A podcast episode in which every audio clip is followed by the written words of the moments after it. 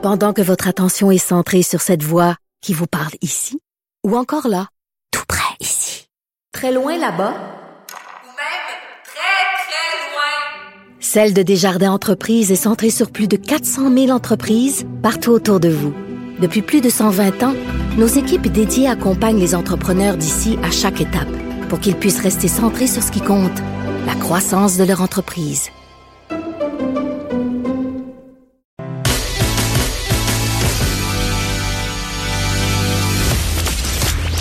Tourne jamais sa langue cette fois avant de parler. Geneviève Peterson, féministe assumée. Le ministre des Transports, François Bonnardel, qui se rend aux arguments des personnes à mobilité réduite et qui modifiera le projet de loi 17 afin de protéger l'industrie du transport adapté. On en jase avec Rosanne Couture, qui est directrice générale de l'Alliance des regroupements des usagers du transport adapté du Québec. Bonjour, Madame Couture. Bonjour. Premièrement, euh, ça touche combien d'usagers, ça, le transport adapté? Écoutez, à la fin, je dirais, de décembre 2018, on évaluait, parce que ce sont des données ministérielles, alors on évaluait environ 122 000 personnes handicapées qui sont admises au service de transport adapté au Québec et qui requièrent un service donc spécialisé comme celui-là pour se déplacer de façon sécuritaire et de qualité. OK. Et là, euh, si je comprends bien, euh, il y a beaucoup de ces déplacements-là qui étaient et qui sont assurés par les chauffeurs de taxi et à cause de la déréglementation de l'industrie du taxi par la CAC, ben chez vous vous craignez en fait que les personnes handicapées euh, en situation de handicap, je sais jamais qu'est-ce qu'il faut dire, euh, aient un peu une perte de leurs droits qui, qui qui vivent un certain recul par rapport à la situation du transport adapté, sécurité, fiable. Oui. Tout à fait. Vous avez entièrement raison. Écoutez, euh, euh, pour répondre à votre premier énoncé, c'est que euh, il y a environ l'industrie du taxi Mhm. réglementée telle qu'elle est connue actuellement et avec laquelle on travaille depuis plus de 20 ans, mais qui existe depuis plus de 40 ans.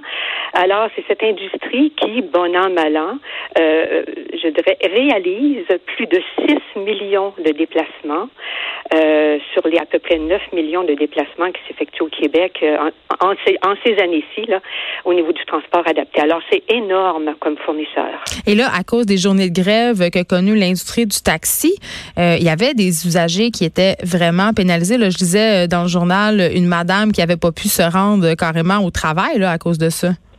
Écoutez, vous touchez un point important. Le transport adapté pour les personnes handicapées fait en sorte qu'elles ont la possibilité ou, euh, au contraire, euh, de se déplacer complètement. Vous savez, euh, les personnes handicapées doivent aller à l'école, au travail, recevoir des soins de santé, fréquenter la famille et les amis comme tout le monde.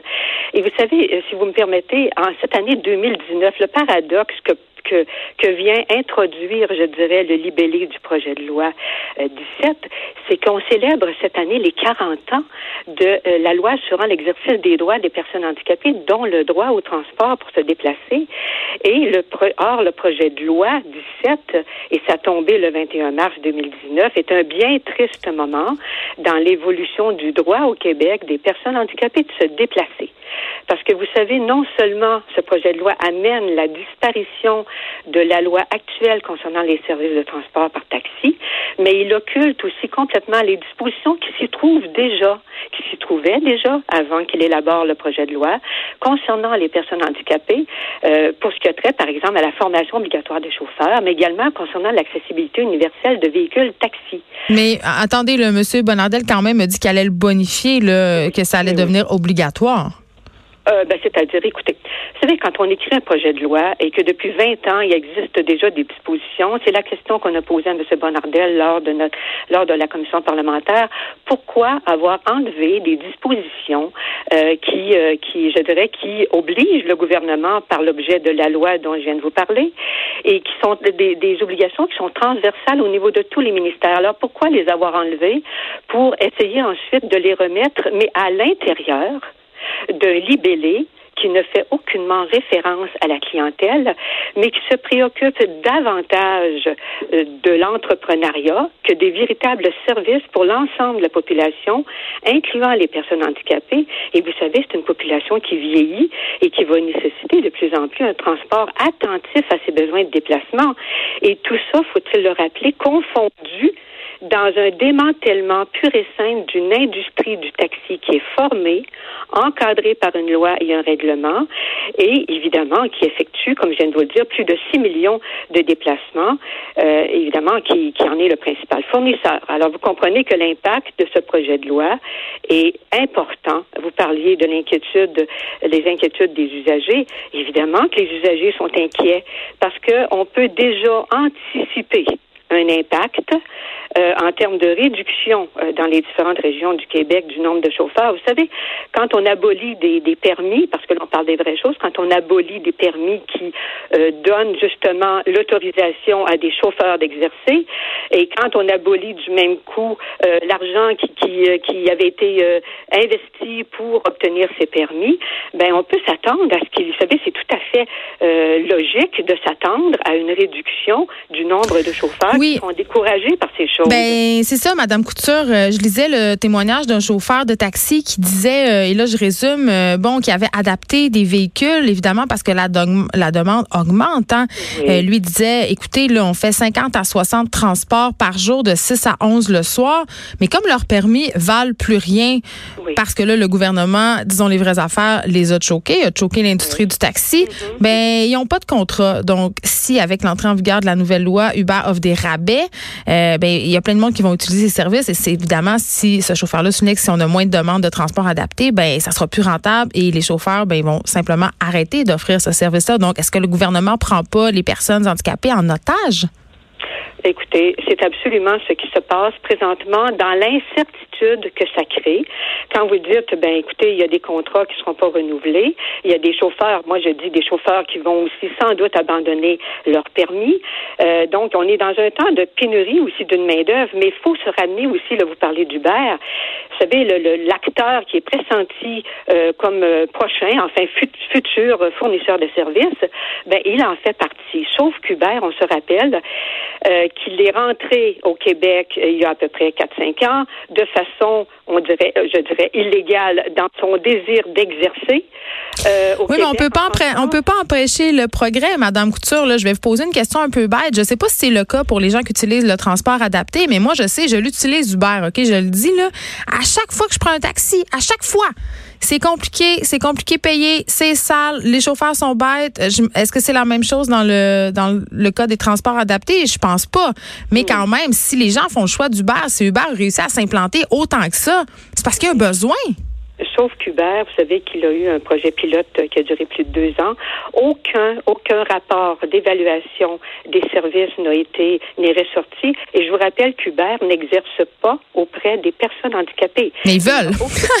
Oui, ils veulent. La seule chose, c'est que le projet de loi ne vient pas euh, contingenter, je dirais, ne crée pas d'obligation à cet effet au niveau de la formation.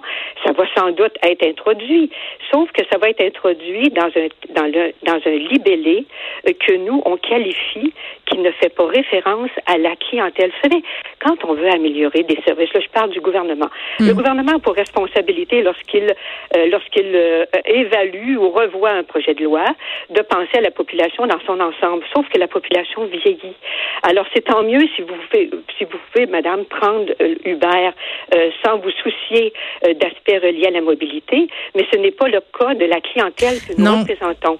Et évidemment, nous, on se préoccupe de l'offre de services et bien sûr, cette offre de services va s'accroître. Je veux dire, la demande de services va s'accroître et va nécessiter de beaucoup, beaucoup de chauffeurs et donc une main formés, qualifiés, etc. Et vous savez, nous, nous sommes vraiment préoccupés par le fait qu'il n'y ait pas eu d'évaluation euh, des travaux euh, de, d'Uber, de son projet pilote.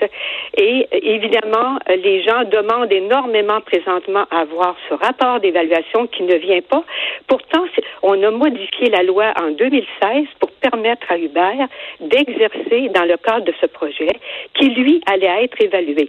Aucun rapport d'évaluation n'est encore sorti et finalement, on s'apprête à modifier la loi pour euh, permettre à Uber et à d'autres d'exercer, mais sans se soucier vraiment de ce qui s'est passé à l'intérieur de ce projet pilote. Et nous, nous demandons, parce que nous avions déjà demandé euh, de revoir l'élaboration d'un nouveau libellé, le maintien d'une industrie du taxi encadré qualifié, et maintenant nous demandons que les travaux soient suspendus, les travaux d'études, évidemment, le temps tant et aussi longtemps qu'on n'aura pas que le rapport d'évaluation du projet pilote d'Uber n'aura pas été publicisé. De façon à ne pas prendre de décision euh, précipitée. Merci, Rosanne Couture, de nous avoir parlé. Vous l'avez dit, là, avec le vieillissement de la population, le transport adapté, ça va être un besoin de plus en plus criant. C'est une raison quand même, selon moi, suffisante pour pas faire les choses tout croche, pas les faire à moitié non plus. Merci de nous avoir parlé. Vous êtes directrice générale de l'Alliance des regroupements des usagers du transport adapté du Québec.